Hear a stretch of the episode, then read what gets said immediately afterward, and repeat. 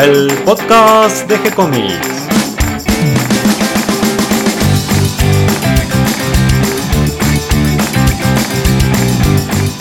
Muy bienvenidos a un nuevo episodio de G-Comics, el podcast donde hablamos de todas las técnicas necesarias para realizar un cómic, cómo dibujar un manga y todo el conocimiento requerido para dibujar esa historieta que tenemos dando vuelta en la cabeza. Mi nombre es Gonzalo García y mi intención y la de todos los que hacemos G-Comics es colaborar con aquellos que estén interesados en avanzar, en progresar, en mejorar en su formación como dibujante de cómics. Y hoy tengo el gusto de entrevistar a Diego Arandojo. Diego es director de cine y guionista. Si ustedes, si nos vienen siguiendo hace rato, van a ver que agregamos en nuestro menú una lengüeta que dice videos y allí ven una serie de documentales, de videodocumentales, justamente realizados por Diego Arandojo.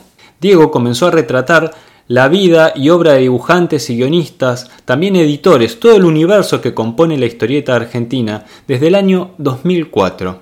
El primer video que realizó fue una entrevista a Montag, pero como Diego también estudió dibujo de historieta con Oswald y además es guionista de historietas, van a notar que sus entrevistas no son superficiales, van un poco más profundo, van a temas que tienen que ver con el corazón que tienen que ver con el oficio y el corazón de ser dibujante. Diego además escribe libros y desde hace 20 años dirige la revista digital La Farium, además de impulsar el sello editorial Oráculo Ediciones. Actualmente trabaja en conjunto con el sello valenciano GH Records y desarrolla audiovisuales y productos varios. Pero antes de pasar a la charla con Diego, hagamos un breve recorrido por nuestro sitio web de gcomics.online. Recuerden que allí van a encontrar cómics, manga e historieta que realizamos para todos ustedes. Los días lunes subimos el manga de Milena, dibujado por Darío Talas. Los martes, las tiras cómicas de D&D, dibujadas por el maestro Alberto Saicham. Cada miércoles subimos una nueva página del Vigía, si es que Nico Urich lo quiere.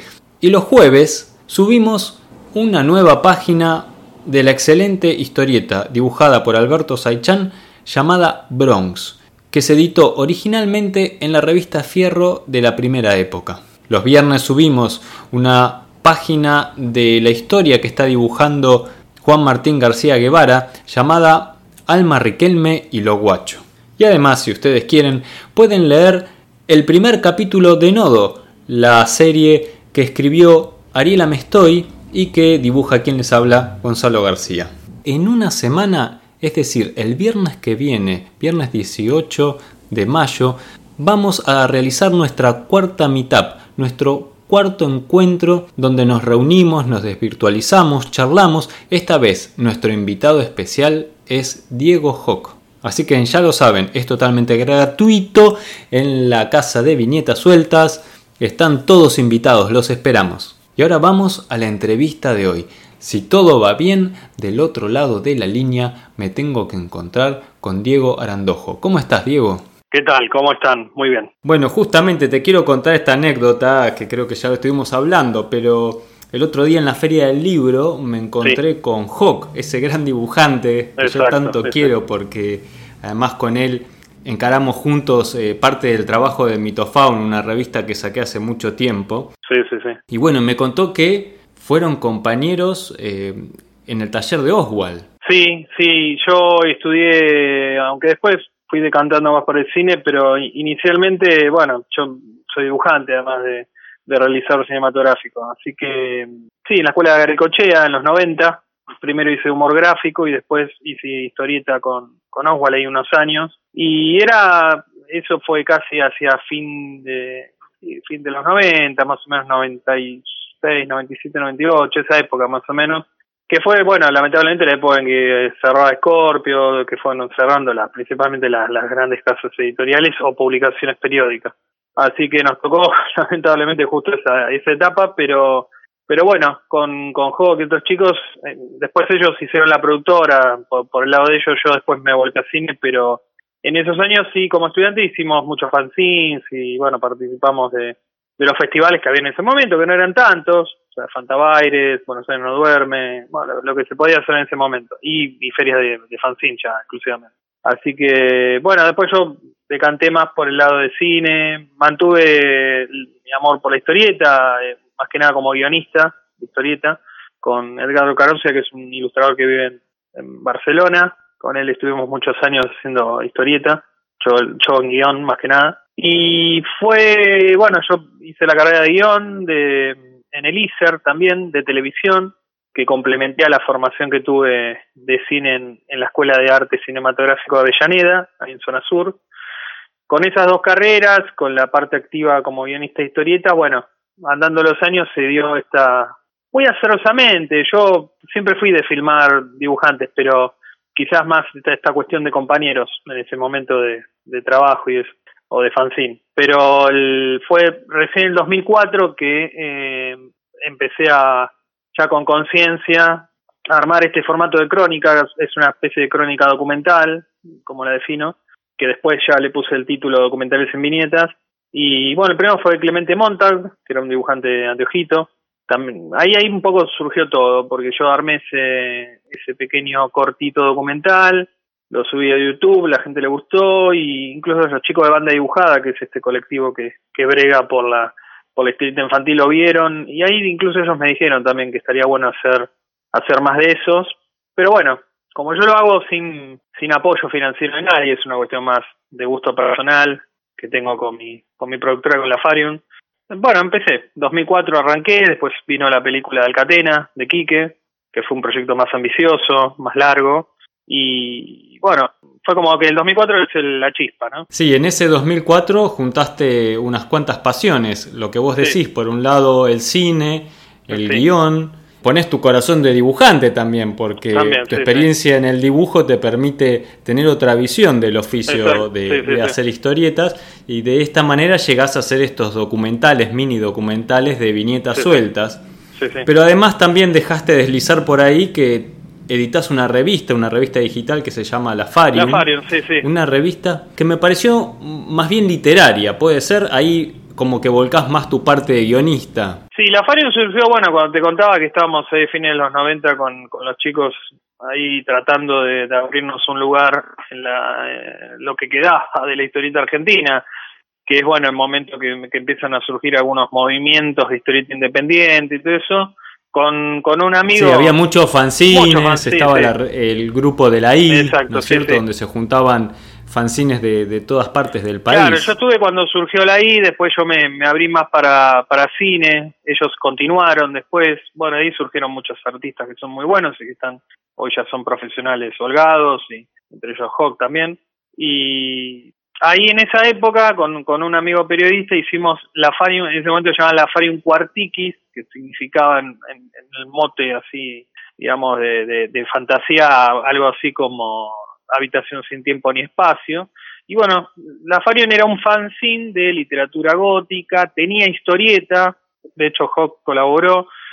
Después hicimos un par de números entre el 97 y el 99, eh, incluido una que creo yo que es los mejorcitos de, de ese fanzine fue una adaptación que, que hice yo en guion y que después dibujaron los chicos, varios, varios dibujantes del Apocalipsis de San Juan, una, versión historieta. qué interesante. Y ese fue como el hito, el pequeño hito, digamos.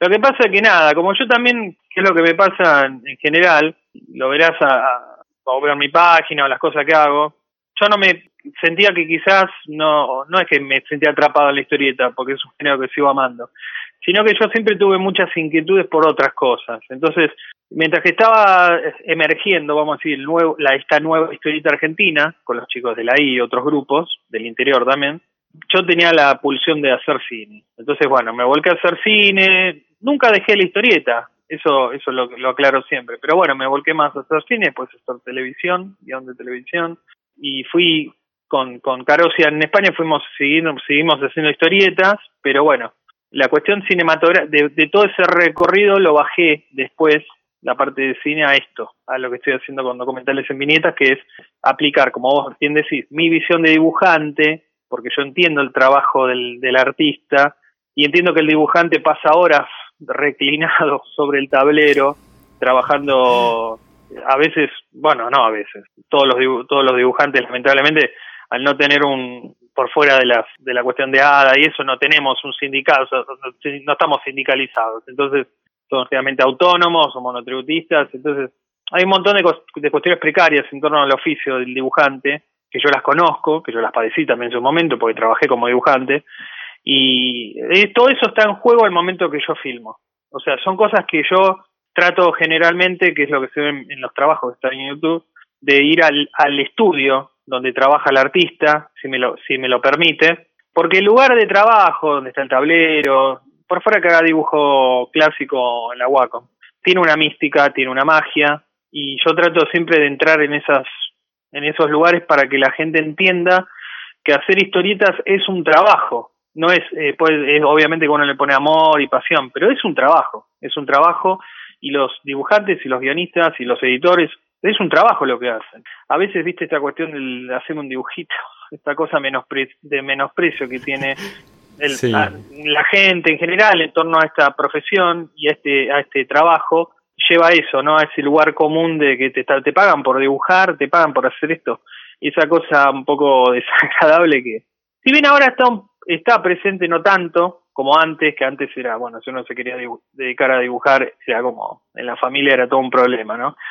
Salvo que vos vinieras de tradición de artistas. Muchos historietistas vienen de tradición de padres dibujantes o de padres que estaban metidos en publicidad, entonces entendía la cuestión. Pero bueno, todo esto al momento que yo estoy filmando está en juego. O sea, yo entiendo que la persona que estoy retratando es un trabajador del dibujo o, del, o de las palabras, si es guionista o editor, y que está poniendo mucho de él. Y es un compromiso que tiene el dibujante con lo que está dibujando, que es muy intenso a veces. Entonces, bueno, yo trato de que estos documentales tengan como una profundidad el testimonio, por eso muchas veces hago un trabajo de, preproducción bastante largo, me encuentro un par de veces con, con el dibujante antes de filmar. O sea, trato de hacer un trabajo lo más profundo o entrevista en profundidad que se pueda y captar el lugar de trabajo a través de esto, desde la, la punta de las plumas, la punta de los lápices, donde tiene la tinta, el, la silla. El ambiente, vi que también capturas el ambiente. Hay un hay uno de esos que quizás es, hay dos en realidad donde el, el, ecosistema del dibujante es un poco el dibujante. También que uno es el, el taller de Horacio Elalia, de este enorme, enorme autor de historieta, ahí en Ramos Mejía, que es un lugar mágico, o sea, donde trabaja con sus pipas, con la luz, media diáfana como entra por la ventana, son lugares mágicos realmente, ¿eh? digo, por fuera de que uno lo va con esta predisposición a que pasen cosas buenas, pero y otro es el de Silvestre Silagi, también en zona zona oeste, Frank Silagi, que es también un lugar hermoso porque tiene un estudio que está lleno de es como un gran gran caos, ¿no? Desde como uno lo ve desde afuera,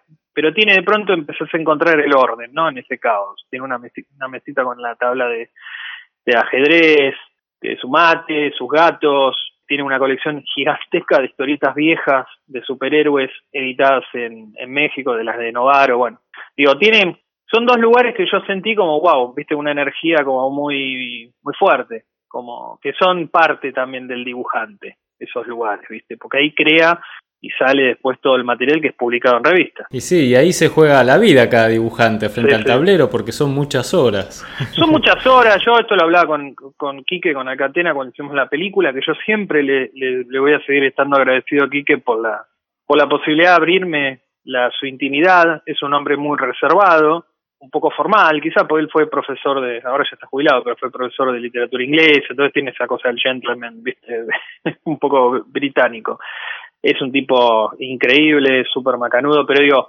la, el momento que te abren las puertas de la casa no solamente es el hecho voy a filmar y me voy, no, es un, es, yo lo, veo como un pacto, como un acuerdo entre partes, de donde yo, donde eh, eh, el artista o el retratado da algo a cambio, ¿no? Entonces, que a mí me permitan entrar en su intimidad, yo lo respeto mucho, lo agradezco también un montón, y, esa cuestión de respeto está en todos los documentales que hago, desde ir a cubrir un evento, o sea, algo más rápido, hasta esto, ¿no? Un largometraje. O como hice con el último, que fue el de Garay Cochea. Eh, sí, se nota que están hechos con mucho cuidado y mucho cariño. Yo me tomo muchísimo tiempo a, en todo esas, esas etapas por esta cuestión, del respeto que tengo hacia el retratado, hacia el testimoniante. De hecho, cuando son formatos de largometraje o algún artista en especial, yo siempre les ofrezco que sean los primeros en ver eh, lo que yo edité para ver si están de acuerdo y después, o si hay algo que no les gusta, eso yo lo modifico eh, y después eso lo subo y lo difundo. O sea, trato de que el, de que el artista se sienta cómodo, porque es exposición también.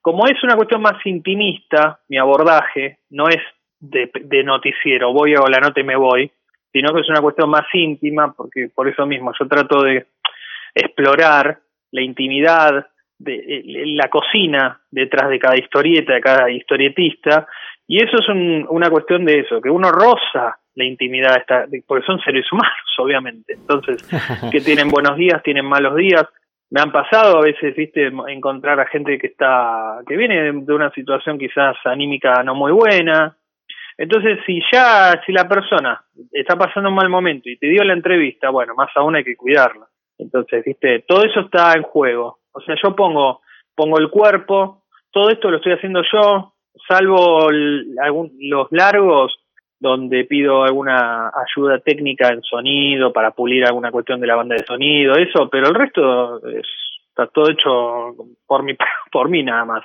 Entonces. Y ahora te quería contar un poquito, justamente, de esta parte técnica. ¿Cómo, ¿cómo encaras el tema eh, con cada entrevistado? Vos decís que primero haces una charla previa, lo conoces, te armás un guion. Contanos un poquito cómo haces. ¿Qué herramientas usás para filmar y, y, después para editar? Todo el proceso completo. Y después me gustaría también que me cuentes un poquito de tu experiencia de subirlos a YouTube, cómo los subís. Bueno, lo que hay que entender un poco eh, rápidamente, lo, te, cuento esto, de que cómo es en general el, o cómo yo siento en, en, el caso de otras personas, de otros documentalistas, otros realizadores de, televisión, por ejemplo, cómo se retrató generalmente al dibujante o al historietista integral en televisión o en cine. Y yo sentía como que estaba eh, el abordaje que se le hace clásico es ese del de entrevista y ya está. O sea, voy, le hago cinco preguntas de su carrera, lo filmo dibujando y ya y hago un planito ahí del lugar y ya está. Bueno, eso es lo que yo quería romper, creo que en parte lo logré, aunque están esos elementos, pero están de otra forma.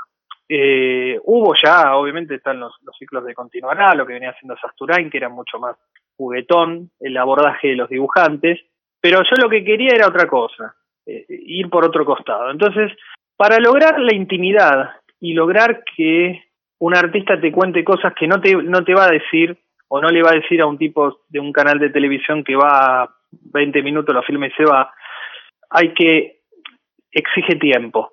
El documental como género exige tiempo. Es lo que no, no te puedes dar lujo en ficción. Vos en ficción tenés que filmar un corto, una película y tenés, no sé, cinco jornadas y hay que hacerlas y ya. El documental lo bueno que tiene es que el paso del tiempo es como un buen vino, ¿no? O sea, le, le va mejorando el sabor. Entonces, yo, por ejemplo, tengo eh, una del 2004 a estos últimos cuatro años, de toda la gente que entrevisté, fueron más de 40 en total, tengo material inédito, incluido de Oswald, que lamentablemente ha partido y lo que hice mucho, tengo material del inédito, tengo material inédito de un montón de personas, jóvenes o más grandes en edad, pero como archivo, como, como información extra que yo hago. Pero mm, el aborda, el paso del tiempo el documental mejora, mejora la visión de uno también, porque yo lo que hago al momento de, de pensar bueno, voy a hacer un, o quiero hacer uno de estos documentales de tal artista. Bueno, perfecto por ejemplo, Lalia. Bueno, eh, yo hago una investigación previa de la obra, obviamente del, artista, me trato de sumergir en la mayor cantidad de información, de estar bien, bien, bien al día de lo que está haciendo ahora también, y recién ahí tomo contacto con el, con el autor. Trato de encontrarme con él si se puede, o trato de charlar por Facebook o por teléfono de alguna manera para contarle la propuesta obviamente que le mando los links de referencia para que vea lo que vengo haciendo, eso es fundamental, para entender de que esto es como una especie de ciclo que se va haciendo en el tiempo. Y una vez que yo ya tengo o me siento seguro en torno a, tener la información y haber estudiado al, personaje, yo hago un preguión, que es un punteo de los temas que a mí me gustan, de ciertas eh, zonas de la producción del artista que son las de mi interés, y otros elementos que son que yo llamo como de, de, otra de, otro nivel en el sentido de que hay como capas. Vos tenés la capa o tramas en realidad. La cronológica que es la del artista. El artista nace en tal lugar en tal fecha empezó a publicar acá ya bueno sus hitos los momentos más importantes de su carrera y el hoy. Pero a mí me interesa saber por ejemplo con Lalia que es un dibujante de los casi vamos a decir los góticos nacionales, elementos que son propios del alia, o sea, que están en la historieta del alia, cómo maneja la oscuridad, la sombra, la luz, cómo maneja los, la historieta de época, cómo se documenta. Entonces yo lo que hago es una, cuando ya estoy en el lugar, o sea que ya tengo el ok, ya estoy eh, en el lugar de la entrevista, además de, de, sondear y estudiar un poco el espacio y ver cuáles van a ser los elementos que me, que me interesan, yo empiezo con una batería de preguntas que tiene que ver con la parte más, vamos a decir, clásica, que es esto. ¿Cuáles fueron sus primeros trabajos? Bueno. Claro, la parte más biográfica. Biográfica. Y después, pum, lo, le pido si se puede ir a otro lugar, del, lo muevo al, al, al entrevistado y largo las preguntas que yo considero que son de pulpa, o sea, más lindas, más, más de eh, filosóficas muchas veces, porque yo les pregunto a, a los dibujantes qué es el, qué es la tinta, qué es el lápiz. Ajá. Ah, qué, lindas preguntas. ¿Qué es la luz? ¿Qué es la sombra? Si tuvieron problemas con una página en blanco, si hubo algún guion que, que no, lo, no lo sabían por dónde atacar, por dónde empezar, si están cansados físicamente cuando trabajan después de una jornada, qué momento del día es más proclive para que produzcan mejor. Bueno, cosas que son más, vamos a decir, de corte casi antropológico. O sea, eh, y, y, bueno, eso es cuando el tiempo te lo permite, porque a mí me ha pasado ir a, lugares donde, bueno, el dibujante tiene poco tiempo, entonces uno tiene que tener ese, es un poco el, pulso para saber cómo lograr lo mismo en, no sé, en 20 minutos. De hecho, mira, hay uno de los cortos que es el que más me gusta a mí, que es el de Ray Collins, el escritor, el guionista. Sí, sí. Eh, yo, Ray trabaja ahí en la Policía Federal, bueno, en el Museo de la Policía. Y yo pauté una entrevista con él, yo soy súper puntual, casi un, devoto de la puntualidad. Caí puntual, empezamos a hablar con Ray, me mostró el museo, bueno, yo ya estaba preparando para empezar a filmar. Bueno, cae otro periodista, un periodista de la Nación creo que era, bueno, de policiales, algo así y que es como me puenteó, casi me puenteó la entrevista. Claro, te, te, sacó del clima además. No es que Ray, Ray dijo, mira, me hace un par de preguntas y se va. Bueno, un par de preguntas fue como una hora y media. Yo el tipo lo quería matar porque, bueno, eh, encima Collins tenía poco tiempo, bueno. O sea que hice un poquito de presión, lo miré digo mal a Ray, le digo, por favor, estoy acá hace una hora y media. Bueno, la cuestión es que el tipo se fue, el otro periodista, y, a mí me quedan 20 minutos. O sea, y, Collins es una, una eminencia, ¿viste? O sea, es uno de los grandes guionistas argentinos de historieta. Y bueno, dije, bueno, no, ya está. O sea, el oficio de hacer esto, eh, un, yo soy guionista también, entonces entiendo por dónde voy, bueno. Y vos ves la, la, la crónica que salió de eso, y es una de las más lindas porque a mí me gusta mucho cuando voy a escuelas de dibujantes, hizo pasarlo, porque es que Collins habla desde un lugar, desde otro lugar, el lugar del guionista, no ya el dibujante, ¿no? Mm, casi de escritor seguramente también, porque claro él tiene muchos relatos escritos. Tiene, muchos policiales, claro, es un, es un poco el maestro del, policial negro, ¿viste? De, este Tal cual, sí. Pero es, terminó siendo, o sea, esto que te voy a decir, que la adversidad, el problema, esto, de que yo me haya pasado eso, yo, yo me podía haber ido, de hecho, por una cuestión de decirle, perdón, Ray, pero si te quedaste conmigo en, en hacer la entrevista y le das prioridad a otro periodista, chao, ¿viste? Pero dije, no, para, paremos un poco, veamos cómo podemos utilizar esta situación a favor. Y la verdad que quedó una de las crónicas más lindas porque habla de la, habla de la historieta de la del corazón de la historieta viste y es muy linda y yo la he llevado incluso a, los chicos de la productora les, les cuando me invitaron a pasar la película de Quique pasamos un fragmento y después le pasé el de Collins porque digo esto es ideal para estudiantes de dibujo o, gente que quiere narrar con la historieta. Con esto te digo que técnicamente como yo busco eso busco la intimidad si yo armo un equipo de rodaje, o sea, si yo tengo un equipo de por lo menos cuatro o cinco personas, alguien que se ocupe de la cámara, alguien que se ocupe del sonido, un productor, eh, yo como director, o sea, mínimo cuatro personas, siento que se va a perder algo. O sea, que no voy a poder llegar nunca donde yo quiero llegar con el entrevistado. Si es un mano a mano, como lo que estoy haciendo, sí puedo llegar a ese lugar. Eso es una, una cuestión, vamos a decir, de, que te, con, eso te dejo en claro el nivel de profundidad que yo busco en, los, en, estos documentales. Por eso son distintos a otros que se hacen. Porque la cuestión del mano a mano, al no tener adelante algo, y soy yo el que está filmando y me miran a mí y yo digo, mirame, si querés mirarme acá, a mí, mirame a mí, no importa que la dirección de mirada esté a la cámara, al espectador, eh, consigo cosas hermosas y maravillosas y a veces confesiones de, artistas que son que, no hubieran sido posibles si hay mucha gente en el lugar, que eso condiciona. Recordemos que de golpe que te caiga un equipo de rodaje a tu casa es muy invasivo, es como una pequeña situación que te puede, si vos no estás acostumbrado a dar entrevistas, te puede incomodar. Entonces, es la, por eso yo dije, bueno, vamos, no es lo ideal, yo no recomiendo esto igual, ¿eh? en el sentido de que lo mío es una búsqueda totalmente personal, totalmente personal, es lo que, lo que yo quiero hacer con, con la historieta, hasta a, qué destino voy con cada entrevistado.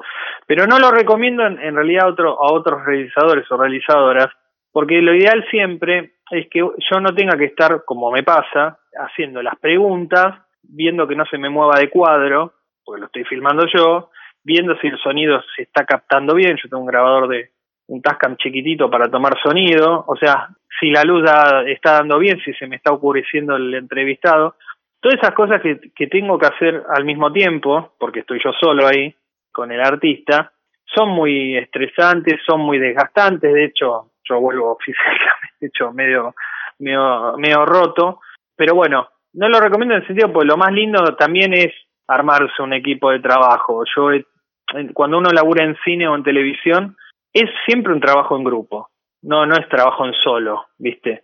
Esto es otra cosa. Yo lo que estoy buscando con esto es, es casi te una experiencia personal con, con dibujantes para que eso le llegue a la gente. Después yo todo esto lo, lo subo a YouTube y que sea lo, el, el, camino entre el espectador y, el dibujante sea lo más corto posible. O sea, de que vos veas, eso me lo ha dicho mucha gente, como que sienten como que están ahí viendo, hablando con el, con el artista, ¿no? Como que hay una cuestión de proximidad, de calidez, que se consigue, como te expliqué, haciéndolo yo solo. O sea, si sumo un equipo de rodaje, capaz que claro, se, pondría, se, produciría una distancia y se nota eso. Creo que lo que haces es un trabajo de explorador prácticamente y que además requiere una gran destreza técnica por todos los elementos que tenés que tener en cuenta al mismo tiempo. Lo que vos decís, el manejo de la cámara, la luz, hacer las preguntas, que esté bien el sonido. O sea, uno cuando estudia cine no te enseñan eso. Lo que te enseña una buena escuela de cine es a saber vincularte, a saber delegar, a saber confiar en el otro en el, en el otro compañero. Pero bueno, como te digo, esto es una, una experiencia enteramente personal. O sea, yo lo que estoy buscando es eso, que le llegue el testimonio al, al espectador ahí online, digamos, de la, de la, de la, de la manera más, más transparente posible. Por eso y creo que eso, eso lo lograste, Diego. Creo que, que, se siente y, y lo transmitís. Ya nos vas a contar, seguramente tendremos la oportunidad de repetir esta entrevista para, para que nos cuentes algunas cosas más. Y, y, no la quiero alargar demasiado, una para no quitarte mucho tiempo. Y otra porque me gustaría que, haya una segunda oportunidad de, y continuar esta charla. Pero antes de terminar y para redondear un poquito estos, estos consejos y pistas y estas fórmulas que nos contaste de cómo resolvés vos las cuestiones técnicas en estos documentales, me gustaría que, nos des algún consejo para que si hay algún dibujante, eh, así como fue tu caso, que también tiene algún interés por, por, la, por la imagen en movimiento, por el cine, por la animación, ¿qué, ¿qué, consejo, qué libro le podrías indicar que lea? Eh, o, qué, ¿O cómo se puede orientar? ¿Qué pistas le darías? Mira, por suerte hay Ahora, yo hace poco descubrí unos chicos que están haciendo entrevistas, creo que se llama Guión y Dibujo, que están en YouTube también, que están... Es un formato más de, entrevista más clásica, digamos. pero están haciendo un buen trabajo, me parece que está bueno. Alguna otra cosa hay, eh, también en que, están, bueno, hay ahora, por suerte, hay más, más películas sobre dibujantes. Estrenó una de Pablo Falló hace poco tiempo. Eh, sé que hay algunas que están esperando estreno también, que son sobre distintos dibujantes y eso. Lo mío, por eso te decía que es totalmente distinto a todo eso por el abordaje. Pero si una persona quiere retratar o captar la época, porque estamos todos, todos somos un poco eh, sujetos de la época que vivimos, o sea, de los artistas que están entre nosotros, yo lo que recomiendo es que ante todo piense eso, ¿cuál es la mirada? ¿Qué mirada va a tener? No ir, grabar, hacer cinco preguntas, te grabo un poquito dibujando y ya está. Eso es lo que están haciendo, o que ya se hizo mucho, o algunos todavía lo hacen, no, no es por desmerecer, obviamente, pero ya se hizo. O sea, hay que tratar, no digo innovar, que es una palabra hoy bastante, eh, entre comillas, ¿no? Siempre se dijo que está todo inventado. Yo creo que lo que cada uno de nosotros, porque tenemos los mismos elementos, las cámaras en general son todas buenas, uno puede conseguir un mejor micrófono corbatero, puede tirar una luz para reforzar en el lugar, o sea que la, lente de la cámara puede ser mejor, peor, pero eso no tiene que ver, lo importante es el contenido. Entonces, el contenido está sujeto a tu mirada como, como director o directora. Eh, es, ahí donde uno puede innovar, en el abordaje que va a ser de lo mismo, de un, de un dibujante. Por ejemplo, no sé, alguien quiere hacer, eh, hablamos del Alia, al Alia lo ha filmado un montón de gente, yo lo he visto incluso en YouTube. Cada uno de una manera distinta, unos más clásicos, otros un poco más jugados, pero digo, a veces unos, para la gente que quiere empezar esto, no es que, bueno, ya no, no puedo hablar de Alcatena porque ya tiene una película, no, no, en realidad cada uno le puede dar una visión, una mirada que va a ser más distinta a la otra, algunas más ricas incluso. Entonces, antes de, antes que nada es no es la, preocuparse por la cuestión de la cámara, a ver si tengo mejor imagen, no, no, es de, contenido, es de guion también, es saber por dónde atacar al dónde, dónde atacar la entrevista, por dónde ir y fundamentalmente qué quiero hacer con esto. O sea, yo le decía, no sé si a Garicochea, uno de los de los más viejitos que entrevisté, que a mí no estoy buscando un lucro económico con esto.